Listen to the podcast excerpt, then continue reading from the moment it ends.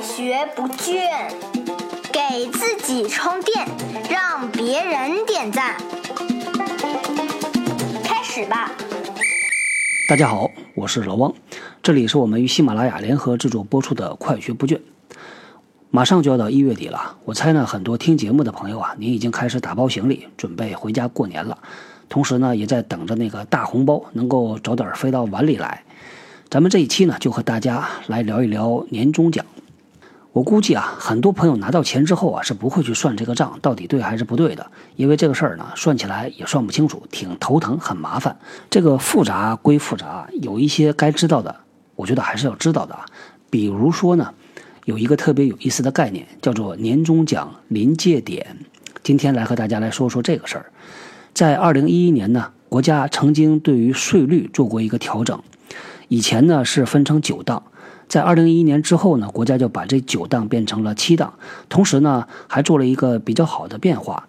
以前呢，咱们拿年终奖啊是一大笔钱，所以交的税呢就挺多的。一直觉得很亏，后来国家说这么着啊，他说我把你们这个年终奖的税啊，我给你拆成十二个月，之后呢，你再去重新算税率，按照这七个档次一个一个档去对，然后你算下来该交多少交多少，这个听起来确实不错啊，但是呢，就出现一些特别尴尬的情况。我举一个极端例子啊，比如说公司里边一个老张一个老李，老张呢，他的年终奖是一万八千块钱，老李呢。拿到的年终奖啊是一万八千零一块钱，就多这么一块钱。那他俩要交多少税呢？按照这种七个档位以及那个算法算下来，老张他要交五百四十块钱的税，老李呢他要交一千六百九十五块一毛钱的税啊。这个您没有听错啊，老李比老张啊他多拿了一块钱，但是他要多交一千一百五十五块一毛钱的税。这个呢就被称作年终奖临界点，在这七个档位里边呢会产生六个临界点，我把这六个临界点给您说一下，看一看，万一您要是摊到了呢，这六个临界点呢分别是刚才提到的一万八千块钱，另外呢是五万四千块钱，接下来是十万八千块钱，四十二万以及六十六万，还有呢最后一个啊最高的就是九十六万。这个制度刚刚颁布的时候吧，不少公司呢确实措手不及的，从来没想到过还有这个所谓的临界点，所以呢也不会专门为这个临界点去考虑。在特别极端的情况下，真的有人就碰到这种事儿，那也挺亏。后来慢慢大家才发现，哦，原来有这个问题。我们以前怎么处理呢？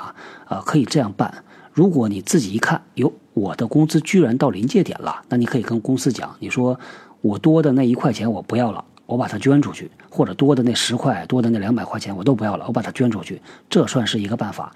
但据说呢，这个捐也挺麻烦，好像还要申报，但这总比亏要划算。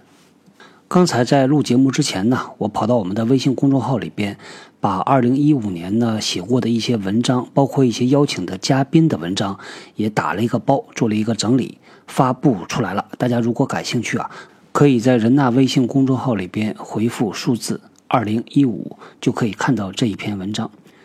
最近这段时间呢，寒潮来袭啊，大家保重身体啊。咱们今天就聊到这里，我们后天继续聊，拜拜。新技能大家 get 到了吗？我是小汪，搜索关键字“人呐”，找到老汪的新浪微博和微信公众号，看更多的内容。